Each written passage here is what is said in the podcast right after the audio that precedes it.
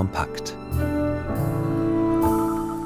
Nebengeräusche zum Auftakt der Berlinale. Die Eröffnung des Filmfestivals wird von der politischen Stimmung in Deutschland begleitet. Dann geht es im Moment um einen Rechtsstreit, der die Musikwelt beschäftigt. Wem gehören die Rechte an Bolero von Maurice Ravel? Und wer soll daran verdienen? Das verhandelt aktuell ein Gericht in Frankreich. Und der neue Leiter des Zürcher Theaters Neumarkt heißt Mathieu Berthollet. Der Westschweizer Regisseur leitet das Theater ab dem Jahr 2025. Das sind unter anderem die Themen von Kultur Kompakt. Am Mikrofon begrüßt sie Simon Buri.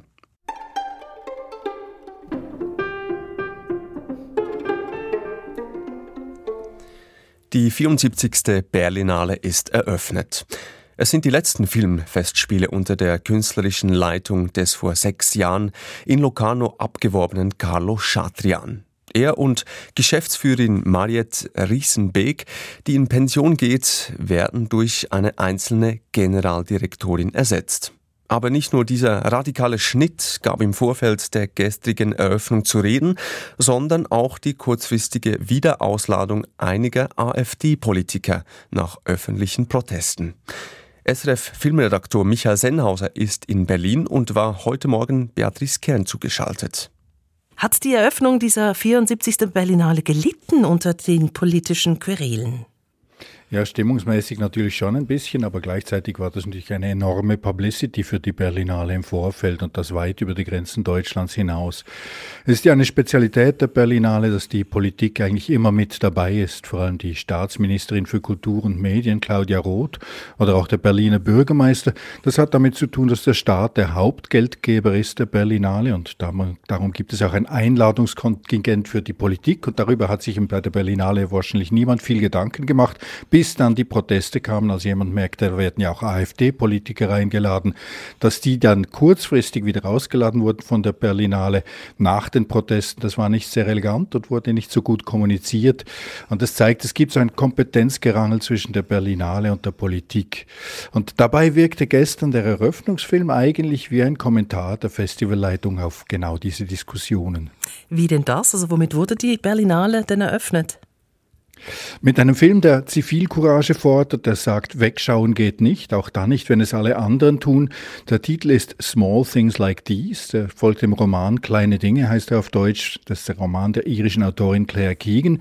Und Killian Murphy, der Oppenheimer-Star, spielt da den Kohlehändler Bill Furlong, der merkt, dass bei den Nonnen, welche die unverheirateten schwangeren Mädchen in ihre Klosterwäscherei aufnehmen, nicht nur Barmherzigkeit im Spiel ist. Die ganze Kleinstadt ahnt das, aber niemand redet davon, weil die katholische Kirche in diesem Jahr 1985 in Irland noch immer viel Macht hat und weil die Nonnen auch die Schule der Stadt führen. Aber eigentlich geht es um den Skandal der kirchlichen Magdalenenwäschereien in Irland, welche die Mädchen wie Sklavinnen hielten und ihre Babys verkauften bis in die 90er Jahre hinein. Der Film deutet das allerdings lange nur an. Erst im Abspann wird der Bezug klar gemacht.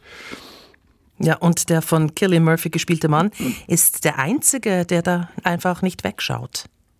Ja, und das heißt, es ist ein ziemlich kleiner, ein feiner Film, der da im Wettbewerb läuft. Und zum Eröffnungsfilm wurde er wahrscheinlich relativ spät erklärt. Normalerweise laufen die Wettbewerbsfilme nicht an der Eröffnung oder zum Ende der Berlinale. Und hier muss man sagen, da hat wahrscheinlich noch anderes mitgespielt. Darum meinst du, dass diese Programmierung als Kommentar zu den Diskussionen im Vorfeld zu verstehen ist? Die Berlinale Leitung sagt also so sinngemäß, wir haben nicht weggeschaut und die AfD von der Eröffnung wieder ausgeladen. So kann man das jetzt interpretieren. Vielleicht ist es aber auch viel einfacher. Es kann natürlich auch daran liegen, dass neben Star Killian Murphy auch seine US-amerikanischen Kollegen Matt Damon und Ben Affleck den Film mitproduziert haben und dass Matt Damon damit als Produzent dann gestern eben auch in Berlin war. Also mehr Stars auf dem roten Teppich zur Eröffnung. Denn den belgischen Regisseur des Films, Tim Mierlands, den kennen noch nicht so viele.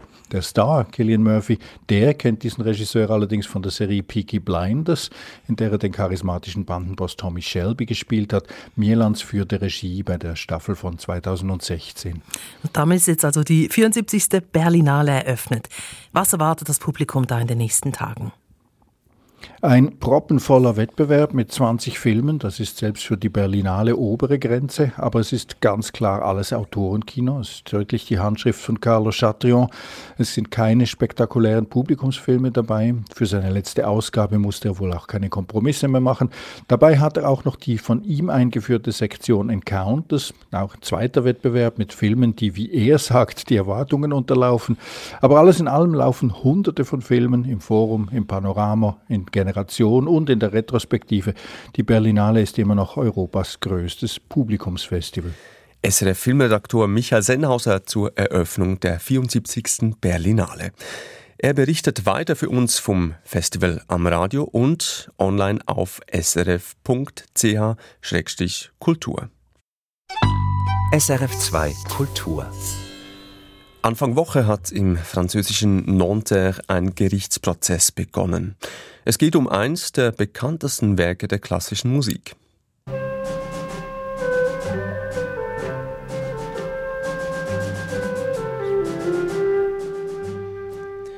Ja, das Orchesterstück Bolero hier von Maurice Ravel.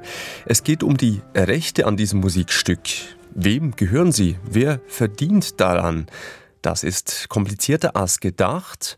Musikredaktor Benjamin Herzog hat sich mit diesem Rechtsstreit befasst und wurde von Beatrice Kern dazu befragt. Benjamin, wie ist die Rechtslage bei solchen Musikstücken? Also wer verdient an einer Komposition wie lange? Ja, da gilt wie bei literarischen Werken oder Filmen etc. das Urheberrecht. Und das heißt, 70 Jahre lang verdienen der Autor, die Komponistin bzw. die Nachfahren und danach erlischt dieses Urheberrecht. Im Fall von Maurice Ravel, er ist 1937 gestorben, wäre das im Jahr 2006 gewesen. Du sagst wäre. Ja, es fängt schon bei diesen 70 Jahren an, komplizierter zu werden. Da in Europa zwischen 1939 und 1945 Krieg herrschte und Ravel eben schon vor dieser Zeit gestorben ist, gibt es eine sogenannte kriegsbedingte Verlängerung des Urheberrechts. Und der Bolero sollte dann gemäß dieser Verlängerung am 1. Mai 2016 ins Gemeinrecht überführt werden. Gemeinrecht heißt, wer den Bolero ab dann spielt, müsste keine Gewinnbeteiligung mehr bezahlen. Es geht immerhin um Millionenbeiträge, denn dieser Bolero wird sehr häufig gespielt, live und ab Tonträger. Es geht also um sehr viel Geld. Ist denn jetzt dieser Bolero gratis verfügbar oder wie der Fachbegriff lautet, gemeinfrei oder ist es eben nicht der Fall? Es ist komplizierter. Ähm, als Ravel 1937 kinderlos stirbt, vermacht er die Rechte seinem Bruder Eduard. Der vererbt sie dann seiner Krankenschwester Jeanne Taverne. Von dort gehen diese Rechte die damit verbundenen Einkünfte an den Ehemann der Krankenschwester, an die zweite Ehefrau dieses Ehemanns und schließlich an deren Tochter Evelyn Ben de Castel. Und die lebt in der Schweiz. Also ich merke schon, wahnsinnig kompliziert das Ganze. und ich verstehe, die Rechte am Bolero und überhaupt an Ravels Musik, die liegen jetzt bei dieser Frau in der Schweiz. Ja, aber nicht alle Rechte, sondern nur 90 Prozent laut der Zeitung Le Figaro. Warum denn bitte das? Ja, weil ähm, der Bolero ursprünglich Tanzmusik war für eine Ballettaufführung in der Opéra de Paris. Daher kommen noch eine Choreografin dazu und ein Bühnenbildner bzw. deren Erben. Und die sagen, das Ganze damals war ein Gemeinschaftswerk. Wir wollen auch Geld und unsere Rechte am Bolero sind noch lange nicht erloschen.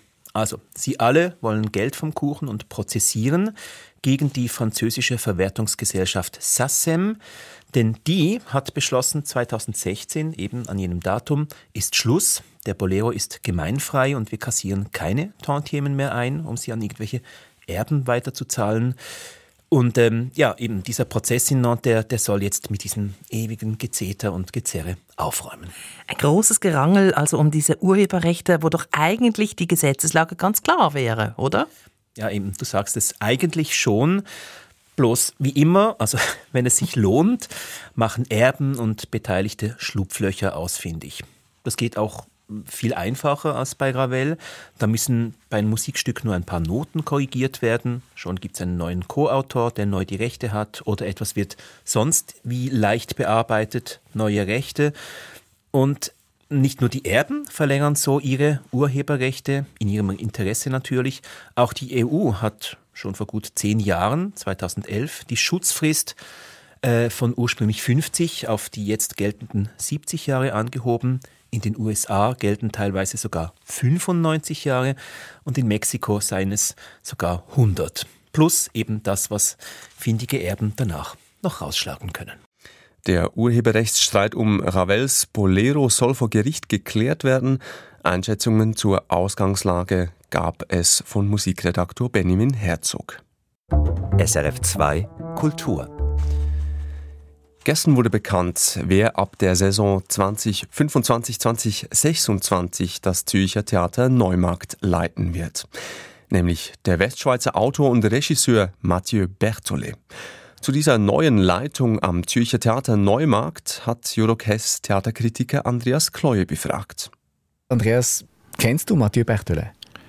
Ja, aus Genf, wo er seit neun Jahren das Theatre de Poche leitet. Noch ein Jahr lang. Das geht sich also gut aus. Er hört am einen Ort auf und fängt am anderen an. Es gibt keine ungünstigen Überlappungen. Mathieu Berthollet kennt auch das Neumarkt-Theater. Er hat schon aus Genf mit dem Neumarkt co-produziert. Und wie sieht denn Mathieu Berthollets Arbeit aus am Theatre de Poche in Genf? Das Bosch ist ein kleines Theater, in manchem vergleichbar mit dem Neumarkt. Mathieu Berthollet hat hier ein Programm aufgebaut, das auf Texte setzt, auf die Arbeit mit zeitgenössischen Autorinnen und Autoren und nicht nur aus der Westschweiz, sondern namentlich auch aus dem deutschsprachigen Raum. Daneben hat Berthollet am Théâtre de Poche auch ein kleines Ensemble aufgebaut, was unüblich ist im französischsprachigen Theaterbetrieb. Das heißt, er hat also die Arbeitsstrukturen und Produktionsbedingungen neu konzipiert und das will er jetzt auch am Theater Neumarkt tun, wie er mir gesagt hat. Was ich hier am, am Neumarkt machen will, geht es sehr viel darum, zu, sich zu überlegen, wie macht man Theater und weniger, was man für ein Theater macht.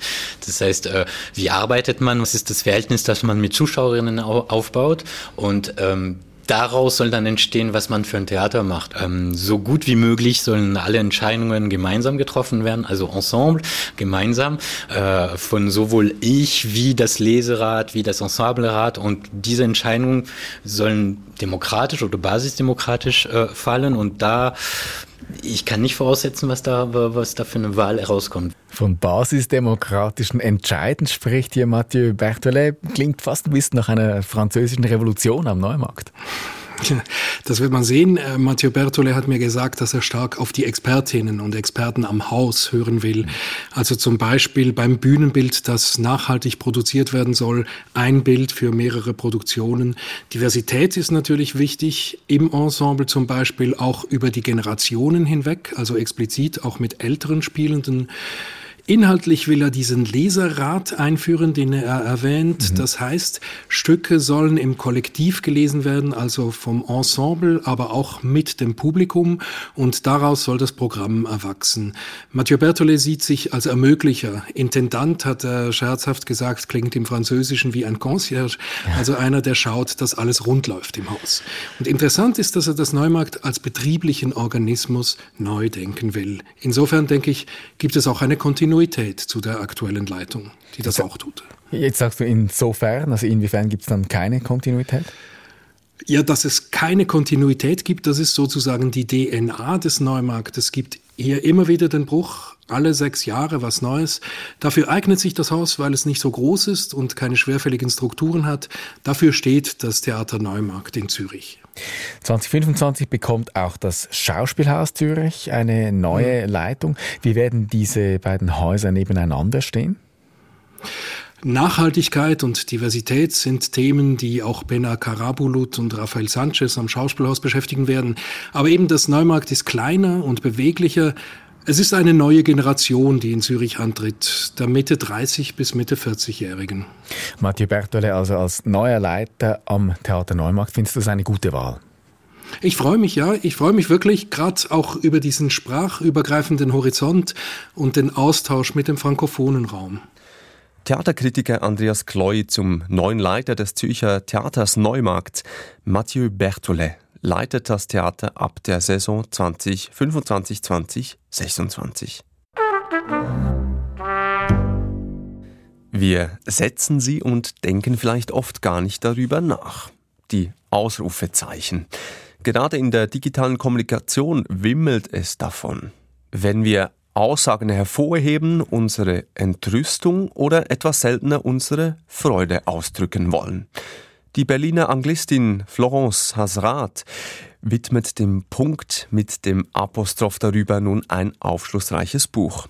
Das Ausrufezeichen, eine rebellische Geschichte, so heißt es. Raphael Zinder hat es gelesen und mit der Autorin gesprochen.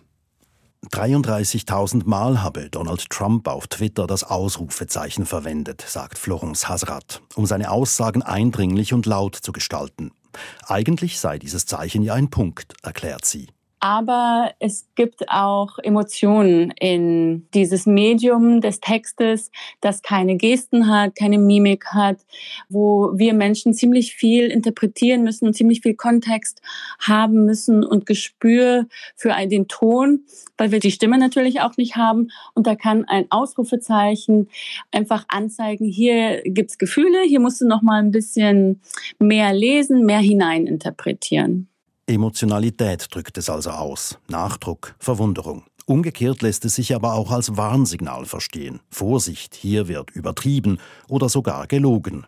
Ja, das stimmt. Und ich muss auch zugeben, dass ich auch manchmal finde, dass ich angeschrien werde, wenn viele, viele, viele, viele Ausrufezeichen benutzt werden, zum Beispiel von Donald Trump.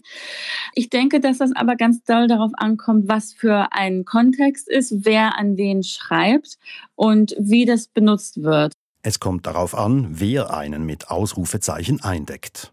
Ich selber freue mich total, wenn ich drei Ausrufezeichen von meinen Freunden bekomme, weil ich dann weiß, dass sie sehr enthusiastisch sind, sich freuen und auch frei sind, mit mir diese Gefühle zu teilen. Aber ich möchte natürlich nicht Ausrufezeichen von meiner Bank bekommen. Die Textsorte sei wichtig und die Kommunikationssituation, sagt Florence Hasrat. Also ich denke aber, dass wir Menschen sehr gut in der Lage sind und auch Kinder sind sehr früh in der Lage zu verstehen, wann was adäquat ist. Und dann gibt es natürlich aber die Flexibilität an, an beiden Enden, wo wir mal über die Grenzen treten können und schauen, was passiert und äh, ein bisschen experimentell sein können. Ich denke, dass das Ausrufezeichen uns das irgendwie erlaubt, das zu machen das Ausrufezeichen als Mittel, um schriftliche Texte expressiver zu gestalten, um etwas auszulösen. Das tut es, denn Experimente von Sozialwissenschaftlern hätten gezeigt, dass das bloße Sehen von Ausrufezeichen bei Menschen im Computertomographen messbare Reaktionen hervorgerufen habe. Und dass das wirklich Gehirnregionen aktiviert hat, die noch nicht Panik auslösen, aber die äh, Stufe vor der Panik oder die Vorvorpanik. Also wir, wir überlegen, äh, sollten wir hier ein bisschen mehr Aufmerksamkeit geben? Ist es was, was uns potenziell bedrohen könnte? Erfunden hat dieses typografische Signal im 14. Jahrhundert der italienische Frühhumanist Jacobus Alpoleius als Aussprachehilfe.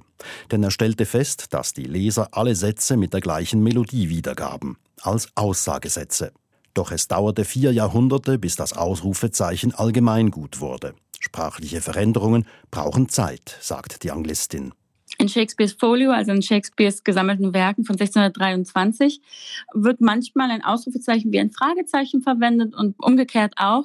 Das heißt, es braucht einfach ein bisschen, bis man wirklich so verstanden hat oder ausgeklügelt hat, wie das funktioniert in dem Text. Florence Hasrat nimmt uns mit ihrem Buch mit in die Kulturgeschichte der Zeichensetzung. Sie zeigt das manipulative Potenzial des Ausrufezeichens, seine Macht, seine Kraft beim Experimentieren mit der Sprache. Unterhaltsam und kenntnisreich. Florence Hasrat, das Ausrufezeichen Eine rebellische Geschichte ist bei Harper Collins erschienen. Das war es für den Moment aus Kultur und Gesellschaft. Mein Name ist Simon Pudi und ich wünsche Ihnen noch einen schönen Tag. Kultur kompakt.